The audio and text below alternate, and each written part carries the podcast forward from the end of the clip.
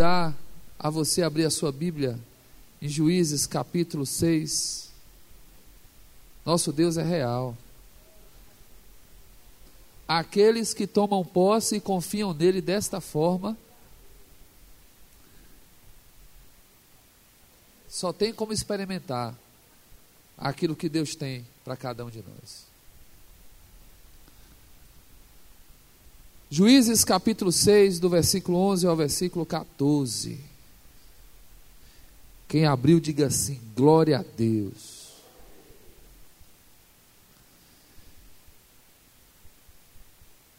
Você nem imaginava que ia receber esse abraço hoje, né? Pois é. Estava com frio, já recebeu o aquecimento aí. Versículo 11 diz assim: O anjo de Avé veio e assentou-se sobre o grande carvalho que está em Ofra, que pertencia a Joás, filho de Abiezer. E aconteceu que Gideão, filho de Joás, estava malhando trigo no tanque de prensar uvas, a fim de ocultá-lo dos midianitas. Então o anjo do Eterno apareceu a Gideão e lhe saudou. E a vé está contigo, valente guerreiro. Alguns dizem homem valoroso.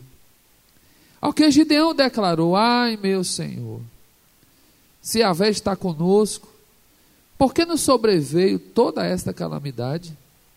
Onde estão todas as maravilhas que os nossos pais nos contam quando afirmam: Não nos fez Yahvé subir do Egito? Entretanto, agora o Senhor nos abandonou e nos entregou nas mãos de Midian. Então o Senhor olhou para Gideão e lhe ordenou: Vai com a força que tu tens. Diz assim: Vai com a força que tu tens Vai e liberta o povo de Israel das mãos de Midian. Ora, não sou eu quem te envia. Amém? Fecha teus olhos. Senhor, a tua palavra, ela fala por si só. Entendemos que há um propósito através desta palavra nesta noite. E por isso eu clamo ao Senhor a cobertura sobre este lugar. Clamo por aquele que saiu da sua casa nesta noite, pedindo ao Senhor: Senhor, fale comigo. Senhor, eu preciso que tu acalmes o meu coração. Nesta noite, Senhor, fala com esta pessoa, porque tu és o Deus de perto e de longe. Tu é aquele que nos vê, Senhor, quando nem ainda abrimos a boca, o Senhor já sondava o nosso coração. Deus, que nesta noite seja restaurada a esperança desta pessoa, que chegou aqui temerosa pelas situações que estão acontecendo. Tu és Deus e tu és Senhor. Muito obrigado, meu Pai, que venha a tua palavra nesta noite falar aos nossos corações. Repreendemos toda atuação que não venha do teu espírito neste lugar e declaramos em nome de Jesus, selado pela tua presença, todo este ambiente, em nome de Cristo. Amém e amém. Pode sentar, irmãos. Irmãos, o nosso país realmente vive uma situação onde cada dia tem uma novidade. As pessoas que antes viviam tranquilas nos seus trabalhos, hoje ficam pensando assim: meu Deus, como é que vai ser semana que vem? Como é que vai ser mês que vem? E as situações têm tomado uma, uma repercussão de insegurança terrível.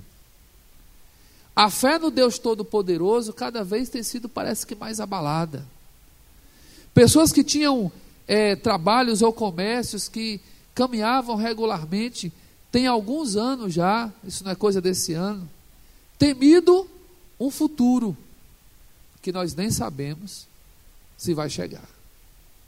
O inimigo tem diversas artimanhas para tentar roubar a presença de Deus, ou melhor, roubar o que há de Deus em nossas vidas, que é a presença dele.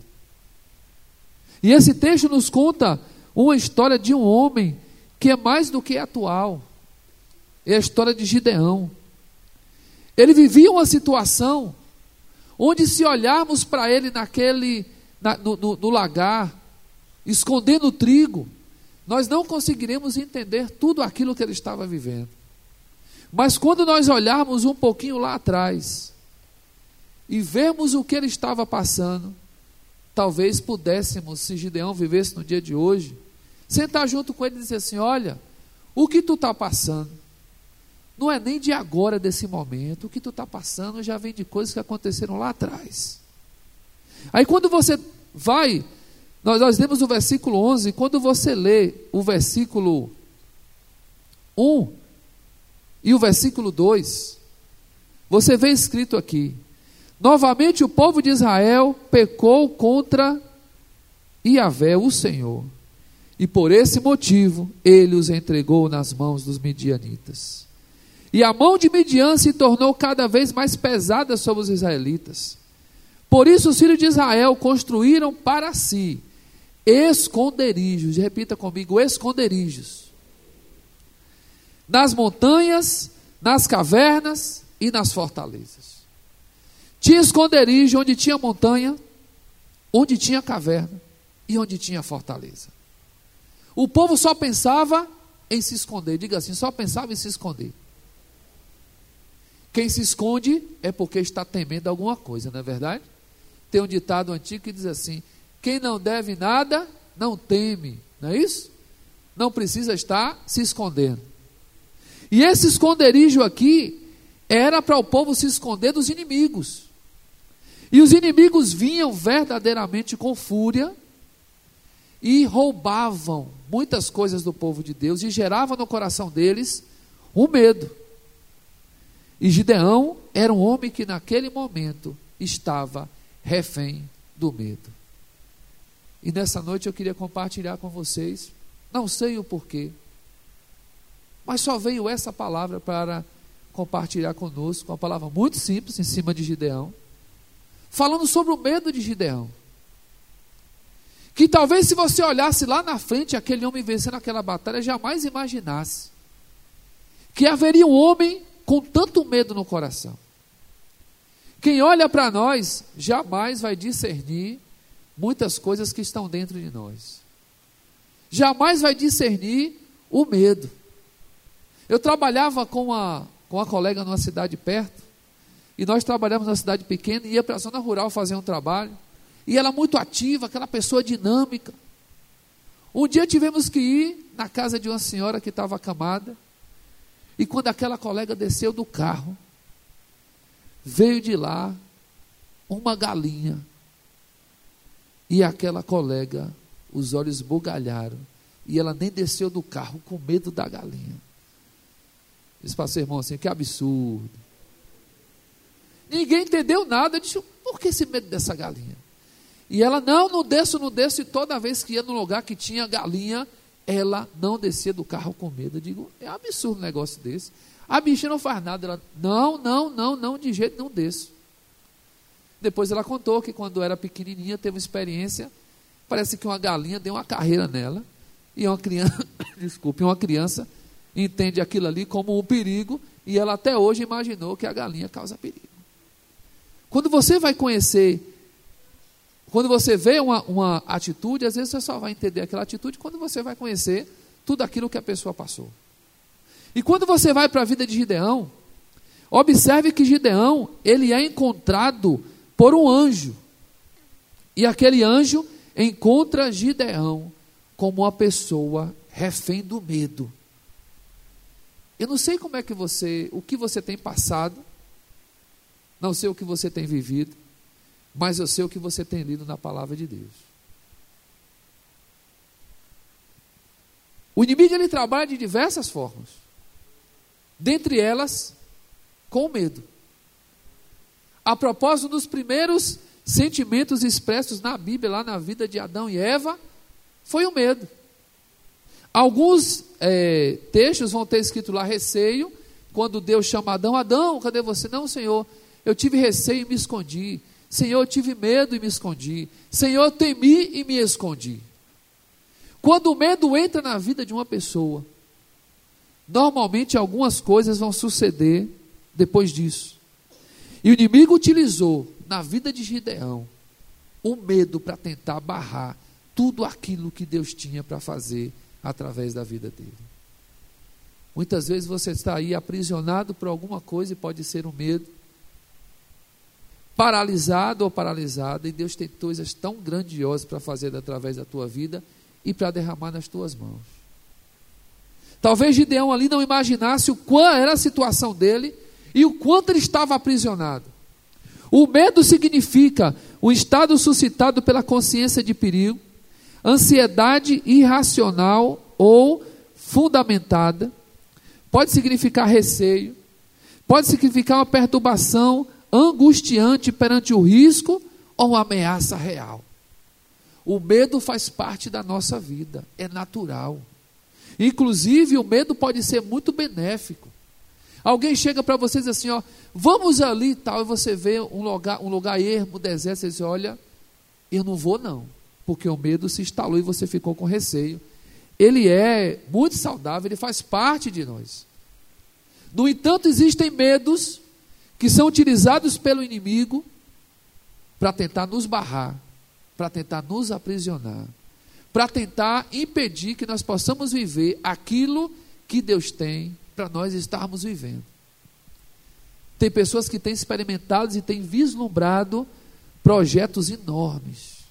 Pessoas têm olhado assim e têm dito assim: meu Deus, tem algo grande me esperando, isso é muito bom. Mas não tem alcançado porque o medo tem segurado. Deus tem mostrado coisas tremendas. Deus tem dito: olha, tem aquilo ali para você, está ali. Mas o medo tem segurado.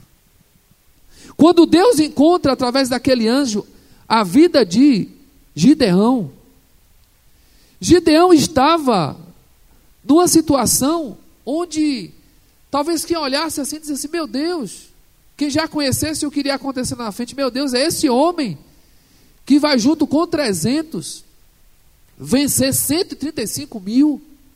Ninguém imaginaria. Quando você olha para a história dele, aí você observa que os inimigos vinham sobre a vida de Gideão e o povo de Deus, deixavam eles plantarem, deixava crescer e destruía tudo deles. E aquele povo vivia naquele medo: meu Deus, eu tenho a semente na mão, eu vou plantar, mas será que eu vou colher? E isso durante sete anos. Diga assim, sete anos. Quando a gente passa um problema, um mês é uma coisa. Seis meses é uma coisa, mas passar um problema sete anos não é fácil. E durante sete anos aquele povo viveu desta forma: olha, você produz, mas você não toma posse do que você produz. E o inimigo esperava aquele momento da colheita e vinha, se instalava e destruía tudo. E é natural que se instalasse um medo naquele povo de ficar com fome, de não conseguir desfrutar daquilo que estava produzindo. Por isso, ele se encontrava ali naquele lugar escondido. Tem coisas que a gente não entende e a gente só vai começar a entender quando a gente parar. E essa noite eu queria lhe convidar você a parar. Para começar a pensar. Por que, que tem alguns medos que ainda vivo até hoje? E eu queria que nesse momento você fechasse seus olhos e você pensasse em um medo que você tem. Basta um. Um medo só.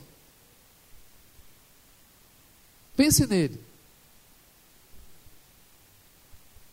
Agora que ele já veio à tua mente, eu queria que você, com os olhos fechados, você pensasse: como seria a sua vida sem esse medo que veio aí agora na tua mente?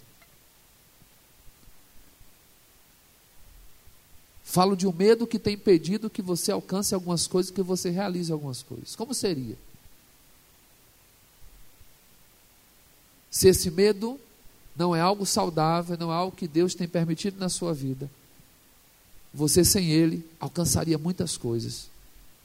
E nessa noite eu quero lhe dizer, como Deus fez na vida de Gideão, Deus pode fazer na tua. Pode abrir seus olhos. Talvez você pense assim: meu Deus, isso vai ser possível? É possível, porque foi possível na vida de Gideão. Tem medos que não são nossos, tem medos que são de, desculpe, de outras pessoas e que chegaram na nossa vida. Vou confessar um negócio para vocês que é até vergonhoso. A gente usa até o termo, a gente não gosta, mas na verdade quando a gente vai ver, a gente tem a temor. E todo mundo aqui sabe o que é barata, não sabe? Pois é. Eu fui criado numa casa quatro filhos, dois homens e duas mulheres. Mas as mulheres, quando entrava uma barata dentro de casa, era aquele terror. E o menino, como era o mais novo de casa, um menininho vendo os adultos correndo, os mais velhos correndo de um bicho, vai ter o quê? Vai ter medo ou vai ter coragem? Medo. Pois é, aquele medo eu comprei. Até hoje, se a barata estiver lá, estiver lá no canto, tá beleza. Mas se for voadora, meu irmão, espera ela voar para bem longe de mim. É.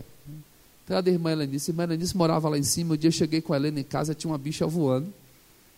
Eu fechei a porta e fiquei do lado de fora. É vergonhoso, mas é a realidade. Daqui a pouco a Helenice morava em cima e nos tocou. Eu digo, Helena, chegou nossa salvação. Ela foi lá dentro e matou a barata, a gente entrou. Hoje eu já estou tentando, comprei, comprei um auxílio de coragem.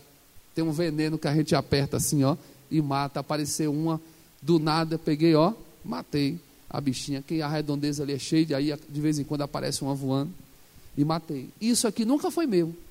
Aquele medo foi dos outros. E às vezes a gente aprende o medo e a gente compra o medo. Talvez você esteja vivendo um medo que nem é seu. Acredite, tem pessoas que têm ciúme, não é porque tem ciúme, é porque aprenderam a ter ciúme com outras pessoas que conviveram. Eu já vi gente dizer assim, rapaz, meu pai era muito ciumento. Acabou ó, crescendo e se tornando uma pessoa ciumenta porque viu alguém ciumento dentro de casa. Aquele ciúme nunca foi daquela pessoa. O ciúme foi do outro. Mas acabou pegando o ciúme. O medo, ele vai entrando na vida das pessoas e as pessoas às vezes não se dão conta. Tem pessoas que têm um verdadeiro medo de chegar em casa e não ter comida. Se pudesse, a geladeira já vivia abarrotada o tempo todo. Se um dia a dispensa baixar um pouquinho, é aquela agonia, aquela angústia. E você nunca vai entender uma coisa dessa.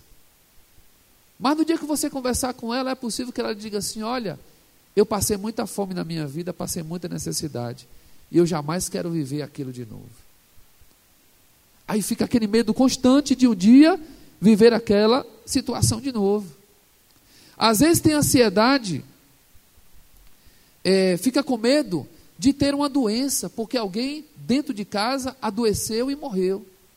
E nem vai no médico com medo disso, com medo de chegar lá e encontrar um diagnóstico terrível. Eu conversava com uma pessoa bem próxima, ela disse assim: Olha, eu estou precisando resolver um negócio lá no médico, mas não vou não. Eu sim, mas isso aí não é simples? Ela disse: Não, mas uma conhecida minha, um conhecido meu, apareceu com isso aqui e chegou lá, deu uma doença terrível. E eu estou com medo de ir, achando que é a mesma coisa. Eu digo, mas vá, já passaram. Isso já tem umas três semanas eu perguntando, por que você não vai? Eu estou com medo. Por que você não vai? Eu estou com medo de aparecer. Sim. E vai resolver o quê?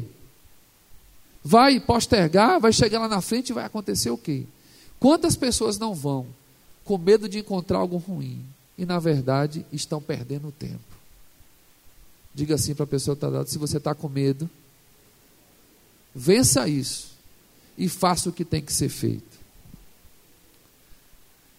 É só assim que acontece. Quando se vence o medo, a gente consegue. É, a gente consegue deslanchar em muitas áreas da nossa vida. Quando, aquele, quando o anjo encontra Gideão, versículo 15 do capítulo 6, veja o que está escrito aí. Veja a resposta que ele dá para aquele anjo, versículo 15. Ai de, quando ele diz assim, olha, no versículo 14 ele diz: Olha, não sou eu quem te envia. O versículo 15 diz assim: Ai de mim, meu senhor. Contestou-lhe Gideão: Como posso salvar a Israel? O meu clã é o mais pobre da tribo de Manassés, e eu sou a pessoa menos importante da minha família. O que, que ele está dizendo? Olha, como é que eu vou salvar? Dentro da minha casa, a minha família já é pobre, e dentre eles, eu sou menos importante. Diga assim: ali havia um terreno. Quando o inimigo encontra um terreno minado, é muito mais fácil instalar o medo. O inimigo encontrou um terreno desvalorizado, com autoestima lá embaixo. Era muito fácil pegar aquele terreno e botar medo naquele terreno para que ele não, não vencesse o inimigo. Às vezes, alguns medos entram em nossa vida justamente porque o terreno está minado. Desvalorizados, inseguros, Aí vem o medo de qualquer situação.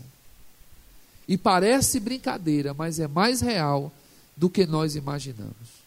Quando eu imagino que quando Deus olha para cada um de nós e nos vê como seus filhos e suas filhas, e vê tudo aquilo que está na nossa frente, e aquilo que Ele projetou para a gente alcançar, e vê como o medo tem aprisionado tantos filhos e filhas de Deus, deve vir uma tristeza enorme no coração do Senhor.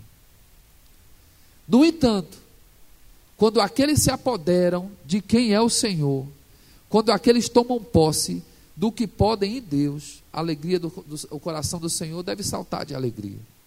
Imagine o Senhor vendo Gideão lá na frente, vencendo todos aqueles inimigos. Ele deve ter imaginado que é, Gideão entendeu a mensagem que ele mandou, porque ele mandou dizer para ele: Tu és um homem valente, eu estou contigo. Amém? Diz para você mesmo: eu sou uma pessoa valente, porque o Senhor está comigo. Se você é valente e o Senhor está contigo, quem vai contra ti? Se o Senhor é por nós, quem será contra nós? Agindo Deus, quem é que vai impedir? Não é verdade? Diga assim: se o Senhor está comigo, quem vai ser contra mim?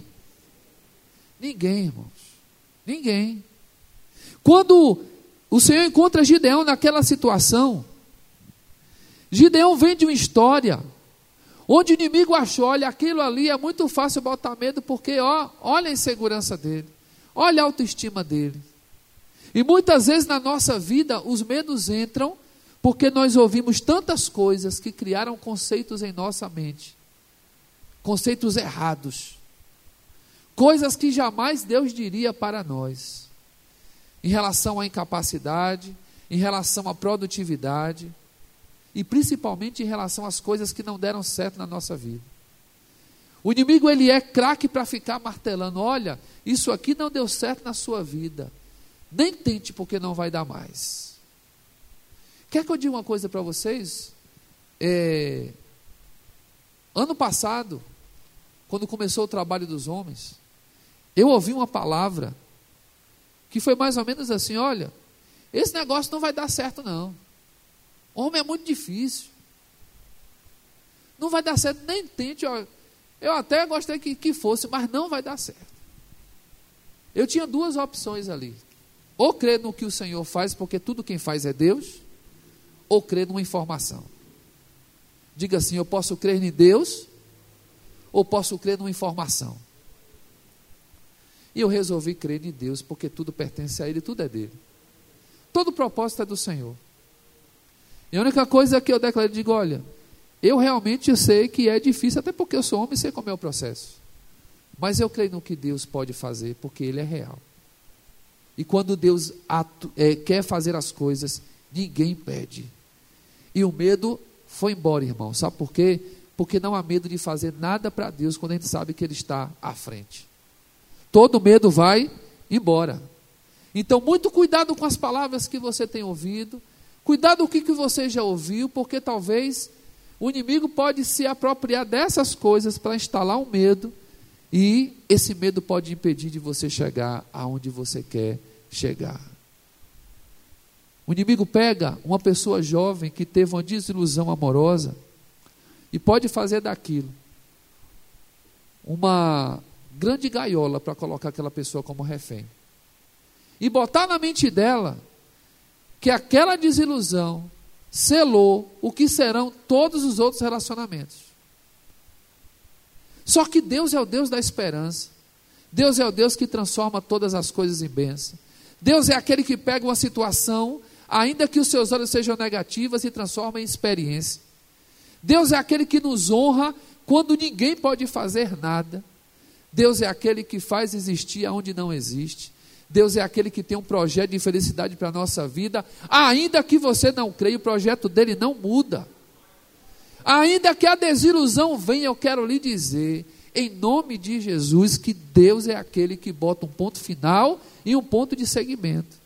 Deus é aquele que traça o projeto e é aquele que faz com que o projeto aconteça. Deus é aquele que não depende de ninguém nesta terra para nos fazer chegar onde temos que chegar. Deus é aquele que não depende do que você pensa, mas Ele espera no que você crê.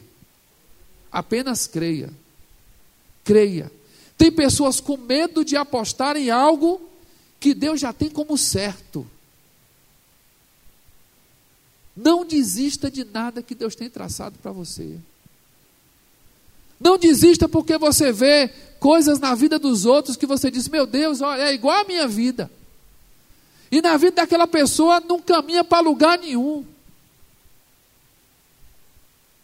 Deus não faz acepção de pessoas, mas Ele entende que todos nós somos diferentes e todos nós temos uma história diferente. Uns vão crer e outros não. A escolha está nas tuas mãos. Se você crê, você vê a glória de Deus. Se você não crê, talvez você possa ficar como outros que não creram. Quando Davi chega diante de Golias, todo mundo estava com medo. E o gigante se aproveitava todos os dias. Porque se tinha medo do outro lado, não faltava ousadia do lado de cá, de Golias. E Golias é, afrontava o povo de Deus constantemente. E o povo com medo, e chega um menino sem experiência e faz menção unicamente de quem é Deus e do poder dele. E diz assim: ele vai cair porque eu tenho uma aliança com Deus e ele não tem. Simples desse jeito. É simples desse jeito. Quando você tem uma aliança com Deus, você crê. Você não precisa achar que vai vestir uma couraça, mas você precisa crer no Deus que você serve. E às vezes a, a coragem vem quando tu nem imagina. Só porque você crê. Diz para teu irmão, você só precisa crer. Que a coragem vem. E o medo vai embora. Irmãos, tem 15 dias. O pastor tinha um compromisso numa cidade aqui perto de Valença. E teve que viajar 15 ou 21 dias mais ou menos, não tem mais do que isso. E ele pediu para que eu fosse. Era uma segunda-feira de noite. E eu tinha que ir e voltar no mesmo dia. Daqui para lá é distante. Eu saí quatro e meia da tarde, fomos devagar, chegamos lá às sete e quarenta. Eu fui com um irmão daqui da igreja. Na volta, perguntaram: você quer dormir aqui? Eu disse: eu não posso dormir, que eu tenho um compromisso amanhã. E eu vim. Não pensei em perigo em nada. Sabe de Valença, quando chegou na estrada, na BR 101, um carro possante estava na frente e começou a andar devagar. Outro encostou atrás e começou a dar sinal de luz. Com a finalidade de a luz atravessar, da luz atravessar o vidro e saber quantas pessoas tinham dentro. E o irmão que estava melhor disse assim: rapaz, passa esse carro da frente, que esse negócio aqui está estranho. E naquela hora, eu não vou dizer a vocês, não foi um ato de coragem, que eu nem passou nada. Só veio na minha mente, eu disse assim, rapaz, a gente não faz menção nem de carro nem de cavalo, a gente faz menção do Senhor. Então não confie nada aqui. Fique tranquilo e vamos caminhar, mas a minha mente estava distante, eu nem estava pensando. Eu ouvi ele dar sinal de luz atrás. Quando falamos isso, o da frente encostou no acostamento, eu passei por ele, ele retornou e voltou, e o outro ficou para trás. E ali claramente, quando depois a gente, a gente andando, o Espírito ministrando no coração. Nós íamos ser assaltados na estrada. Você teve medo? Não tive nem tempo de ter medo. Porque quando a gente confia que Deus envia a gente para fazer algo, o Senhor garante a ida e a volta. Amém? O Senhor sempre garante a ida e a volta. Eu trabalhei como voluntário dentro da penitenciária Lemos de Brito, na minha área de trabalho. E eu entrava e saía, e tinha os, a, as pessoas que vinham ter um atendimento lá em determinado setor que eu trabalhava. E eu pedia para tirar o gema de todos. Porque eles vinham de uma igreja que ficava dentro do presídio, o presídio é cheio de igrejas lá dentro. Eles não pode tirar o gema, que o que precisa fazer com ele aqui eu faço sem algema. E o povo achava que era louco. Não, e nunca me aconteceu nada. Não fazia por coragem, fazia porque Deus colocava no coração compaixão, aquelas pessoas já passavam o dia todo ali presas. Não, pode tirar, nunca me aconteceu nada.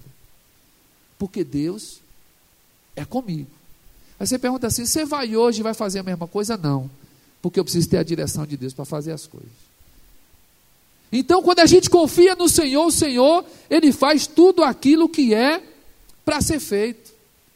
Medo e incredulidade andam de mãos dadas. Repete comigo: medo e incredulidade andam de mãos dadas. Ou você confia em Deus e experimenta o que Deus tem para fazer na tua vida.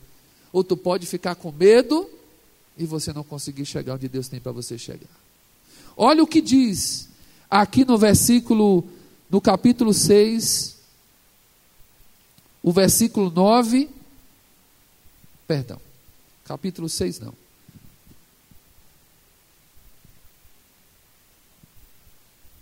Versículo 15, é, capítulo 6, versículo 9 e 10. Veja o que diz aqui.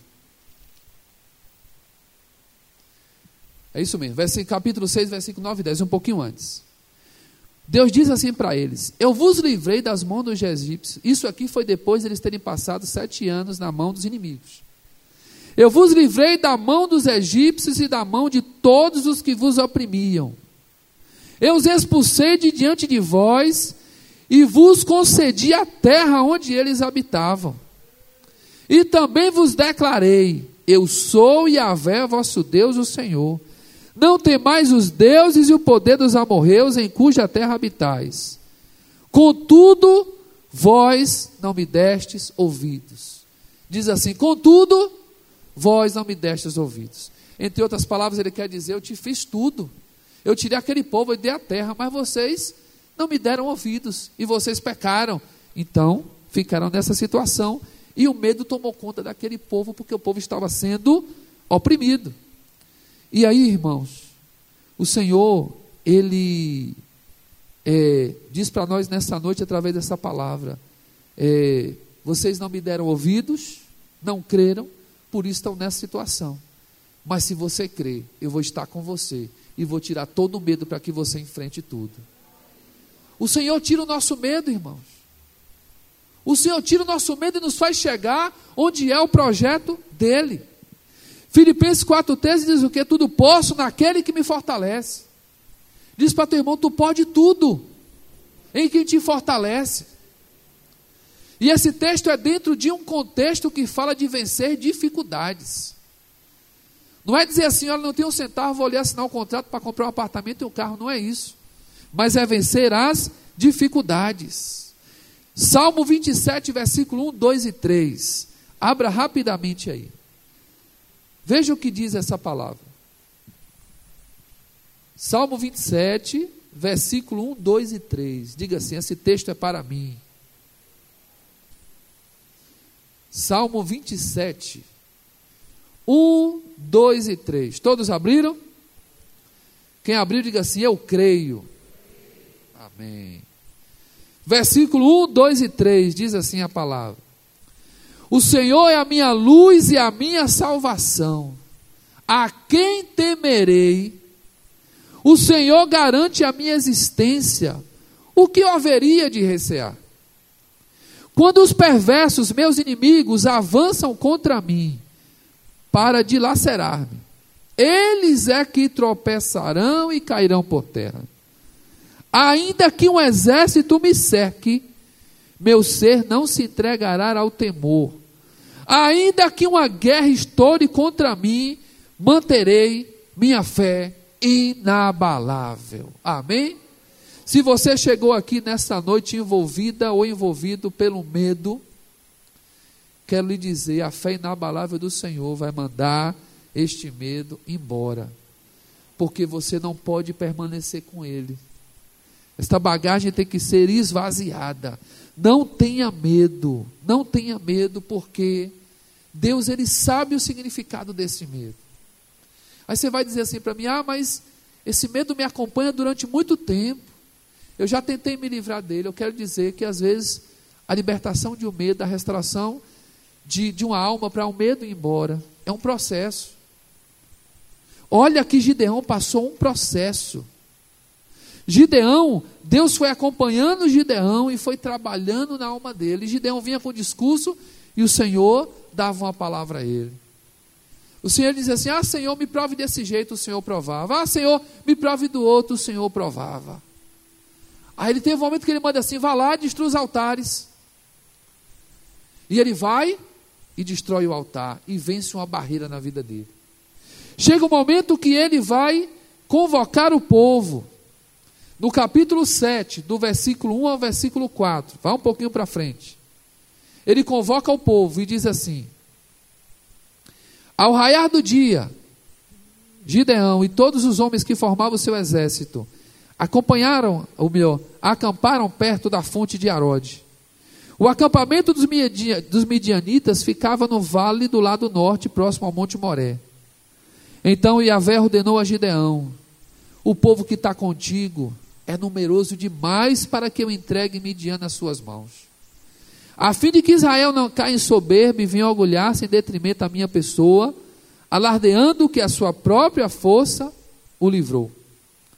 Agora, pois, proclama aos ouvidos de todo o povo: quem estiver tremendo de medo, volte e observe do monte Gileade. Então, 22 mil homens decidiram partir e ficaram apenas 10 mil. Contudo, o Senhor voltou a falar com Gideão: Este povo ainda é muito numeroso. Faze-o descer à beira da água e lá provarei para ti aquele de quem eu disser, este irá contigo, este irá contigo, e todo aquele de quem eu disser, este não irá, este não irá. A primeira seleção veio pelo medo. Deus tirou todas as pessoas que tinham medo perto de Gideão. 22 mil homens com medo saíram daquela batalha. Quando você entrar numa batalha, a primeira coisa que você tem que deixar do lado de fora é o medo.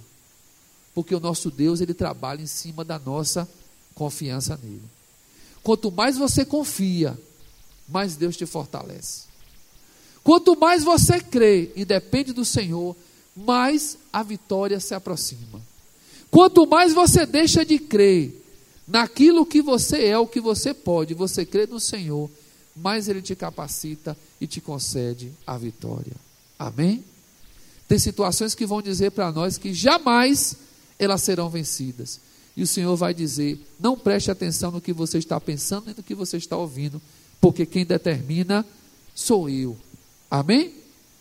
Versículo 7, do 9 ao 14. E aí veja bem: ele vai, Deus tira 22 homens que estão com medo, tira depois 10 mil e fica 300 homens. Diga assim: 300. Desses 300, ele não poderia confiar nos 300, porque é um exército de 135 mil. Ele ainda tinha naquele momento medo. Aquele medo que, ele, que o Senhor encontra ele ali, naquele lagar, ainda persiste até esse momento que Deus já tinha feito coisas grandiosas. E às vezes assim é com a gente. Deus nos pega, nos dá prova, e às vezes o medo ainda continua. O medo ainda persiste. Deus está dizendo: Eu já te dei prova disso, já te mostrei, mas o medo continua. E o Senhor não desiste de Gideão, como ele não desiste de nós. E no, vers, no capítulo 7, no versículo 9, ele diz assim: Ora, aconteceu que naquela noite Yahvé ordenou a Gideão: Levanta-te e desce ao acampamento de Midian, porque eu entrego nas tuas mãos. Se contudo tem medo de atacá-lo, desce ao acampamento com teu servo Purá e escuta o que dizem, tu então ficarás animado e terás coragem para atacá-los.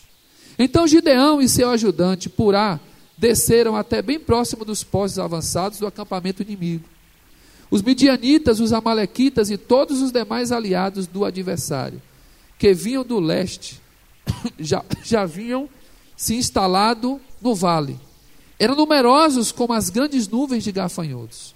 Assim como não se pode contar a areia da praia, também não se podia enumerar a quantidade de camelos que ali se reuniam. Gideão se aproximou no exato momento em que um homem contava o sonho que tivera um companheiro, dizendo: Eu sonhei que um pão de cevada rolou para dentro do nosso acampamento.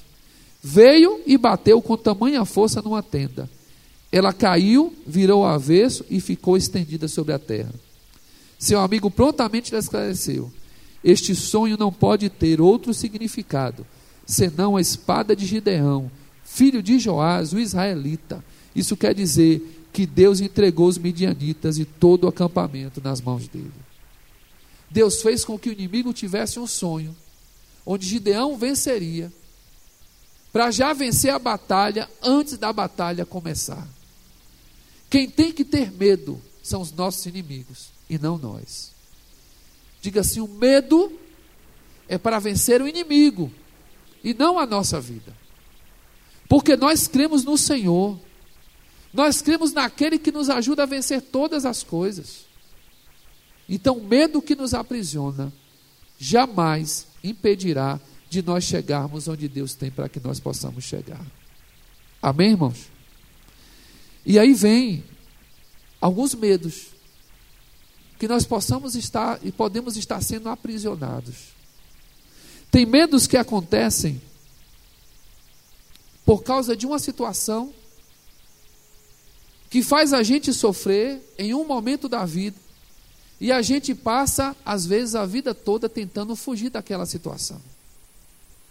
Tem medos que acontecem por causa, por causa de algo que nos causou muita dor.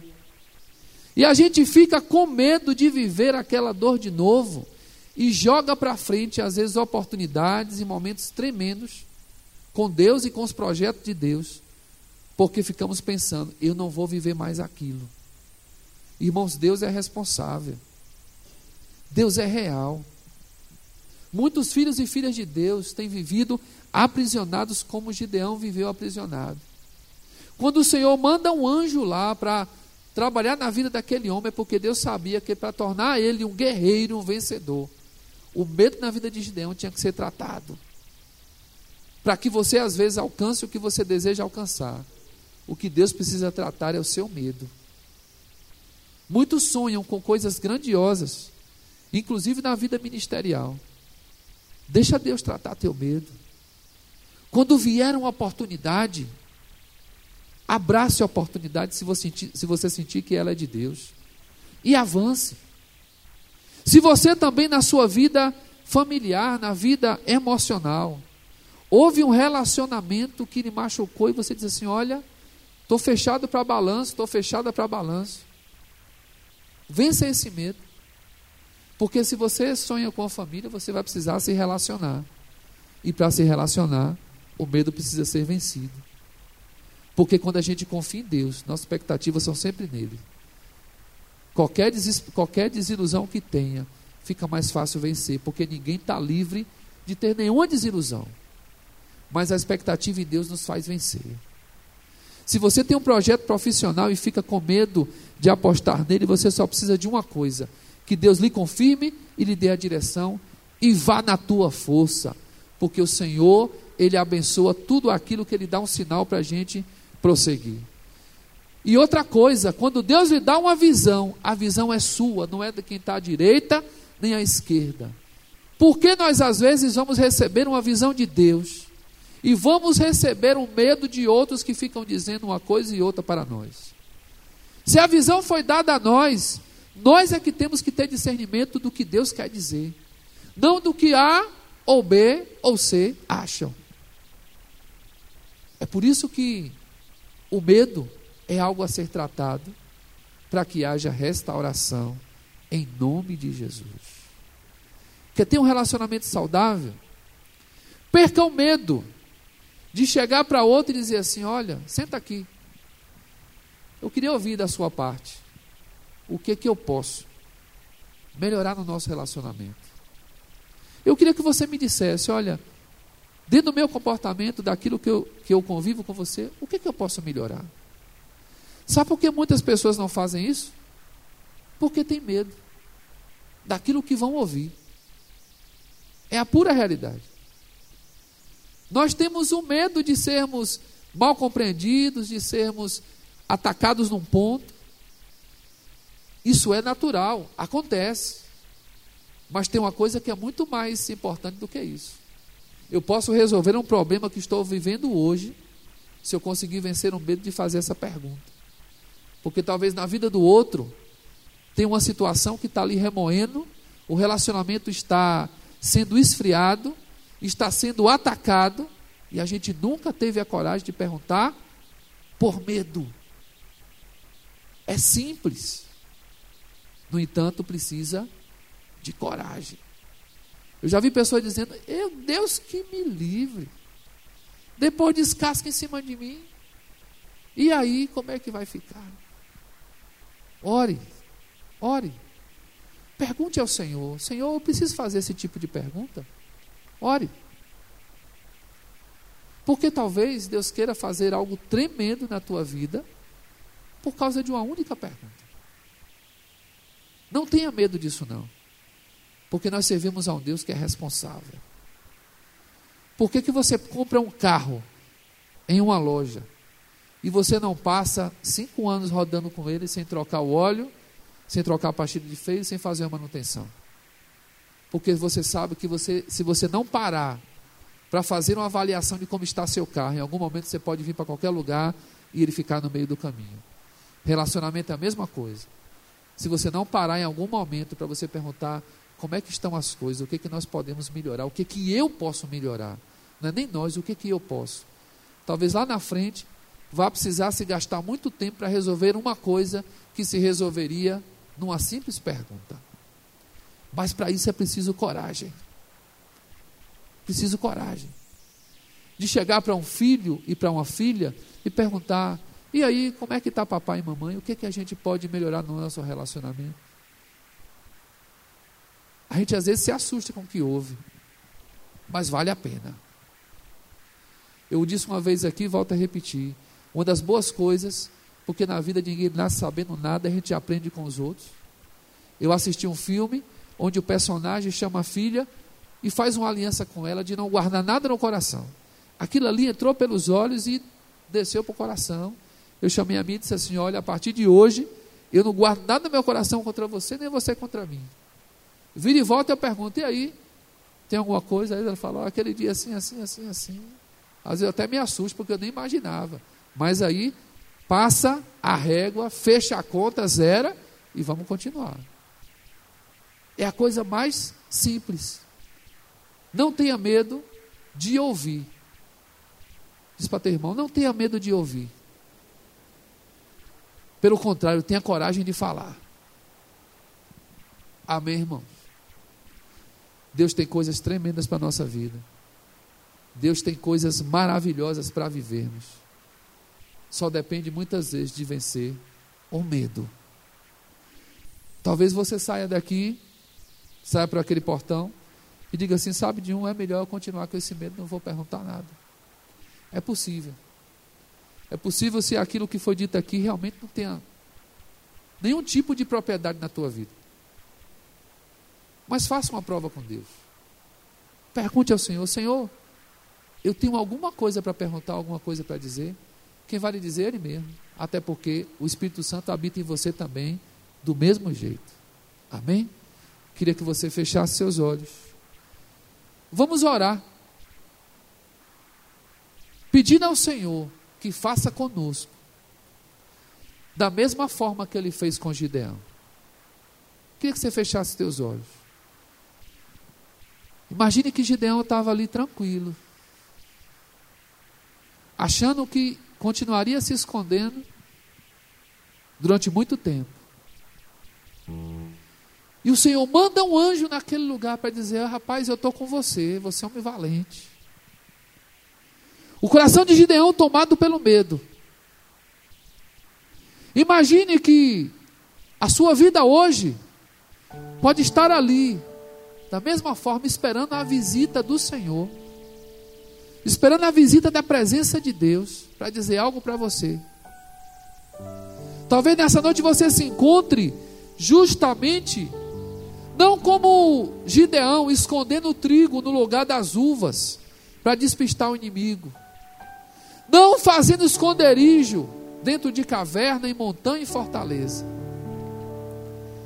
Mas talvez você esteja ainda vivendo um medo na sua vida. E esse medo tem perdurado. E esse medo não tem deixado com que você alcance algumas coisas que você tem que alcançar.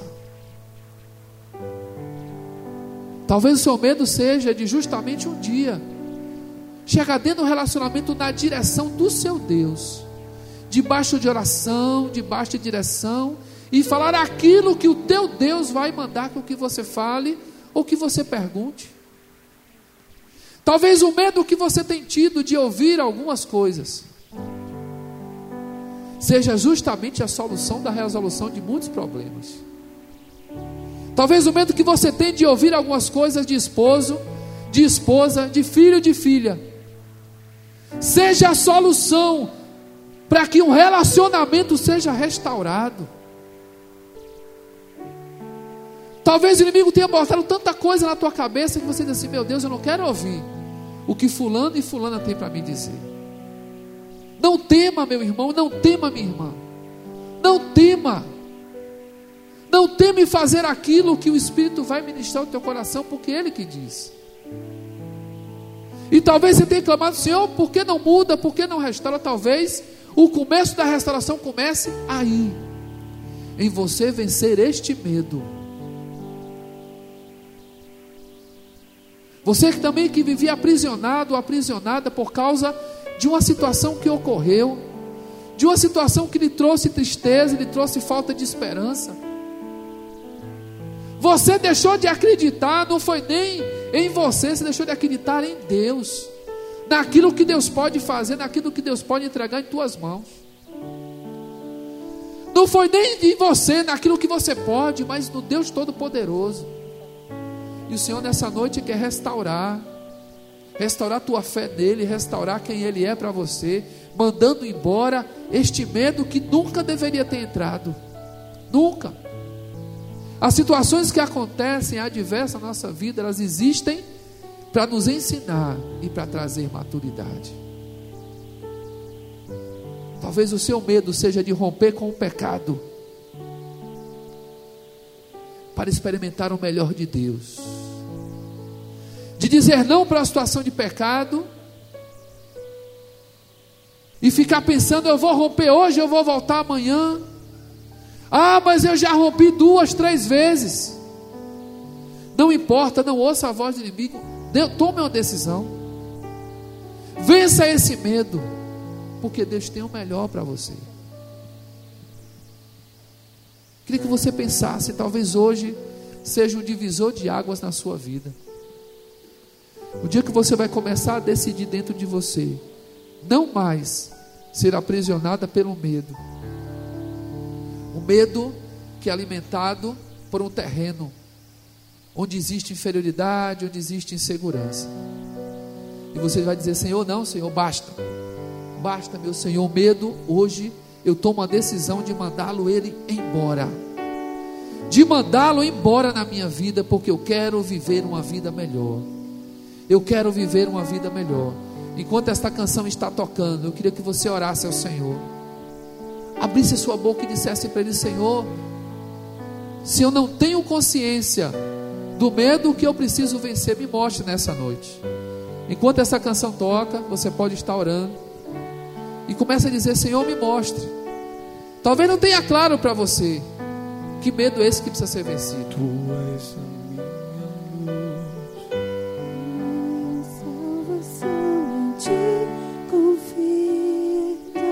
Ore, meus irmãos, ore, ore, diga: Senhor, que medo eu preciso vencer? Que medo eu preciso vencer?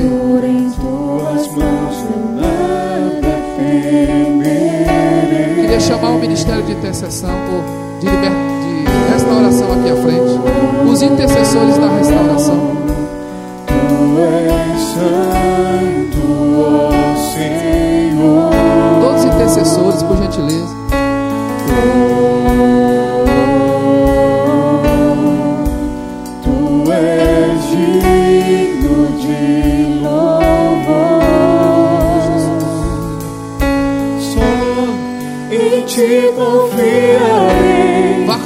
Seu medo diante do Senhor. Vá colocando o seu medo diante dele. Pois eu sei que vivo estás e um dia voltarás do céu para nos buscar, para sempre reinarás.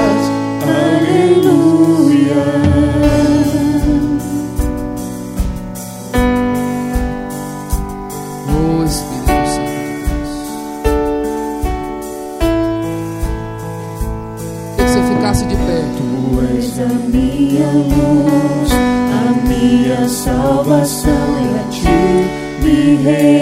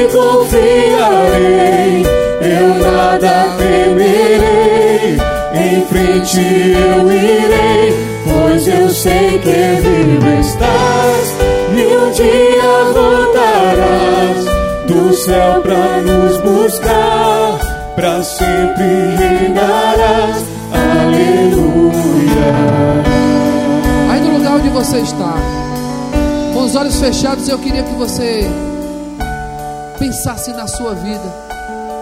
Você é tão precioso e tão preciosa para o Senhor. O Senhor entra na nossa vida para nos dar liberdade. O Senhor entra na nossa vida para dizer assim: olha, lá na cruz eu conquistei a liberdade para você. Existe o medo que é saudável, que nos abençoa, mas tem medos que nos aprisionam, e isso não vem da parte do Deus que você crê. Nós vamos estar fazendo um círculo aqui. Pode fazer um semicírculo aqui. Daquela cadeira para cá, isso. Assim, ó, uma meia lua. Pode ir, irmãos, ó, uma meia lua aqui, ó. Como ato profético. Porque quando a presença do Senhor nos envolve, a segurança vem, o medo vai embora. Os medos são individuais, eu tenho os meus, você tem os seus. E tenho buscado de Deus para me libertar de cada medo. E quero lhe dizer, é justamente das mãos dele que vem essa restauração. Se não é Deus para botar a mão dele e dizer assim: olha, isso aqui eu estou tirando. Para que você caminhe mais livre. Ninguém pode fazer por nós, só Ele. Só Ele. Isso é uma dinâmica espiritual, é Ele que tira. É Ele que tira. Então nessa noite, se o Senhor tem ministrado na tua vida que para esta noite, o Senhor lhe disse assim: olha, esse medo, esse medo que estava acompanhando sua vida, ele precisa começar a ser removido. E hoje pode ser o começo deste processo na tua vida. Não sei como ele vai acontecer, porque eu não sou ele. Mas eu e você temos ele dentro de nós e sabemos o desejo que ele tem. Não tenha medo de um futuro, porque o futuro pertence ao Senhor. Não tenha medo daquilo que pode acontecer, porque este medo pode lhe impedir de não chegar nem ali à frente, quanto mais alcançar o que Deus tem. Então, se tem este, alguns medos dentro da tua vida, em especial a você que está sentado, que o Espírito Santo ministrou: olha, Senhor, preciso da tua segurança, eu preciso deixar ser envolvido por ti, mais e mais e mais para que este medo vá embora. Eu lhe convido a vir aqui, no meio deste, no meio deste semicírculo. Nós vamos estar orando por você e declarando, em nome do Senhor Jesus, em nome do Senhor Jesus, baseado na segurança que Ele nos produz. Que este processo começa hoje na tua vida. Não sabemos se ele vai finalizar hoje, quanto tempo ele vai durar. Mas eu quero declarar pra, sobre a sua vida que esse medo, que esses temores que entraram, eles vão sair porque o teu Deus é Pai, o teu Deus é Senhor, dentro do projeto que Ele tem para a tua vida, nesta caminhada, nesta caminhada, eu queria que você chegasse mais para frente, ó, tem pessoas aqui, podem vir mais. Nesta caminhada, o Senhor toma pela tua mão e diz: Não tema, não tema. Deus dá uma grande tarefa a Josué e diz assim: Não temas, não temas, não temas. Não tema, não tema. Não tema a situação do país. Não tema o que os teus olhos estão vendo. Não temas más notícias. Não temas nada. Porque o Senhor é o único que pode te dar segurança. O que Ele estabelecer sobre a tua vida vai se concretizar vai se concretizar. O nosso Deus é um Deus de força, de coragem. Não é o Deus que trabalha no medo. O medo que Ele colocou em nós foi para ser saudável e não para trazer nenhum tipo de patologia, nenhum tipo de paralisação. Tem pessoas que estavam com suas vidas paralisadas. E você sabe o que o Espírito está dizendo para você, porque estava paralisada. E talvez o seu maior medo é quando chega o final do ano, onde você diz assim: Olha, Senhor, do mesmo jeito, do mesmo jeito. Se tu creres, tu verás a glória de Deus. Se tu pudesse vislumbrar o projeto lindo que o Senhor tem para a tua vida, se pudesse tu ver o que o Senhor tem para a tua vida, e que só depende de tu deixar o Senhor lhe ajudar a vencer esses medos, de você pisar onde o Senhor vai mandar você pisar, de você dizer sim para aquilo que Ele mandar você dizer sim você vai vislumbrar grandes coisas, grandes coisas. Tem pessoas que o Senhor tem coisas tão grandiosas, tem experimentado um pouquinho estão se dando por satisfeitas, com medo de arriscar se alguém vai criticar, se alguém vai dizer isso ou aquilo. Quem chama é o Senhor, não são as pessoas que chamam. Quem chama garante. Quem chama diz: Olha, tu anda por aqui que eu abençoo. Tu anda por ali que eu abençoo o Senhor que garante. No dia que tu deixar o medo de ser criticado e ser criticada, e continuar crendo unicamente no Senhor, e olhar unicamente para Ele, tu vai ver que coisa grandiosa. Essa noite nós repreendemos, nós repreendemos em nome daquele que pode repreender e lançar no mar do esquecimento, lançar lá, onde ninguém mais vai, vai, vai pescar. Nós repreendemos todo medo, meu Senhor, todo medo, todo medo de arriscar, todo medo de investir, todo medo de crer no Senhor sem reservas, todo medo, Senhor, de crer que o Senhor vai dar aquela família que o Senhor tem para dar, todo medo de confrontar, todo medo de declarar, de declarar para o outro: olha, eu sinto isso, eu sinto aquilo. Olha, eu preciso disso. Todo medo, meu Senhor. Todo medo sobre os casais aqui representados, meu Senhor. Coisas que estão no coração. E que o Senhor vai falar de forma muito clara. O que deve ser feito e o momento que deve ser feito. Porque a coisa certa tem que ser feita na hora certa.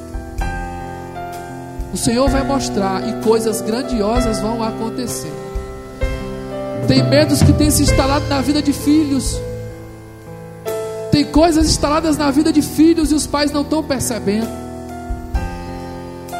Mas em nome de Jesus de Nazaré, através de uma conversa, de um diálogo, coisas serão destravadas. Em nome do Senhor Jesus. Pessoas que tinham medo, meu Senhor, de não receberem uma família, de não chegarem ao casamento. Eu quero declarar nesta hora, em nome de Jesus, neutralizado toda mentira do inimigo, toda mentira, meu Senhor, e todo projeto de família que o Senhor tem se concretizará em nome de Jesus. Pessoas que tiveram decepção no relacionamento, pessoas que sonharam, criaram expectativas. Quero declarar a cura para esta alma e todo medo indo embora, Senhor. Todo medo, meu Pai, todo medo em nome de Jesus. Todo medo, Senhor, de um futuro.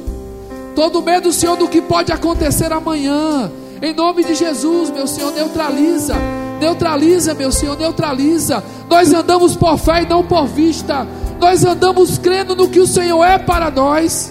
Nós não cremos naquilo que o mercado financeiro diz. Nós cremos naquilo que o Senhor diz para nós. Tu és o nosso sustento, Tu és o nosso Deus, Tu és aquele que providencia o alimento de manhã, meio-dia e à noite. Tu és aquele que providencia todas as coisas, providencia o conhecimento para aprender, providencia, Senhor, o testemunho para ser ouvido, providencia tudo, meu Senhor, tudo, tudo, tudo, meu Senhor. Essa pessoa que estava com a sua vida paralisada, meu Senhor, paralisada ah, meu Senhor, o medo entrou e paralisou. Deus, em nome de Jesus, rompe, rompe, meu Deus, essa barreira que foi colocada pelo medo. Faz essa mulher olhar acima das dificuldades. Faz esse homem olhar acima das dificuldades.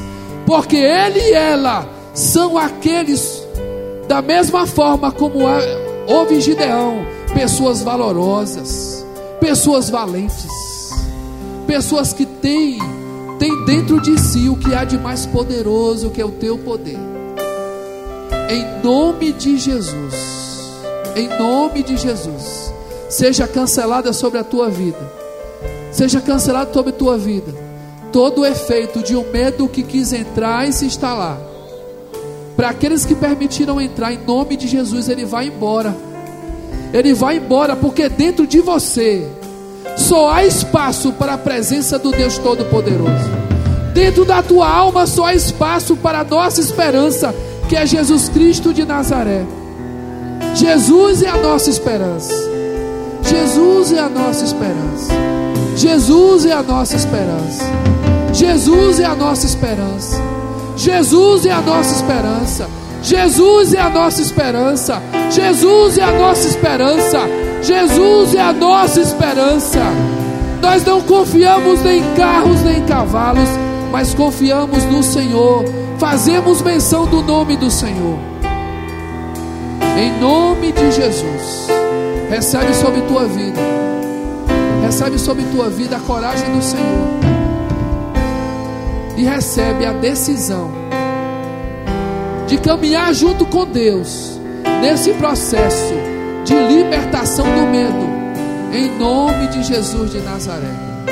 Eu abençoo cada vida que está aqui em nome de Jesus, com a bênção da paz que o Senhor nos dá, da alegria que o Senhor nos dá, com a bênção da convicção naquilo que Deus promete, em nome de Jesus Cristo de Nazaré. Amém Amém e amém. Um homem dê um abraço no homem e diga assim: meu irmão, confia unicamente no Senhor. Uma mulher dê um abraço na mulher e diga assim: confia no Senhor. Que todo medo vai embora. Em nome de Cristo. E se feche diante da tua voz. Não há doença,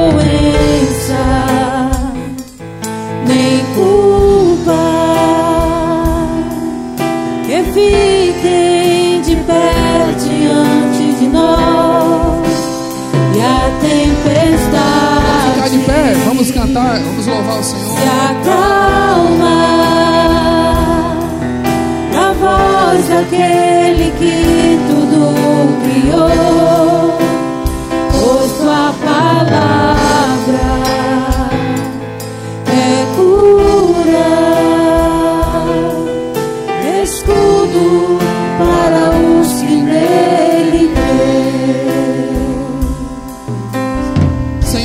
Jesus. Que aquilo que o teu espírito falou ao coração de teu filho e da tua filha não seja roubado quando sair por aquele portão. Deus, a coragem não vem de uma pregação. A coragem não vem daquilo que se escuta. A coragem vem daquilo que se crê na tua palavra.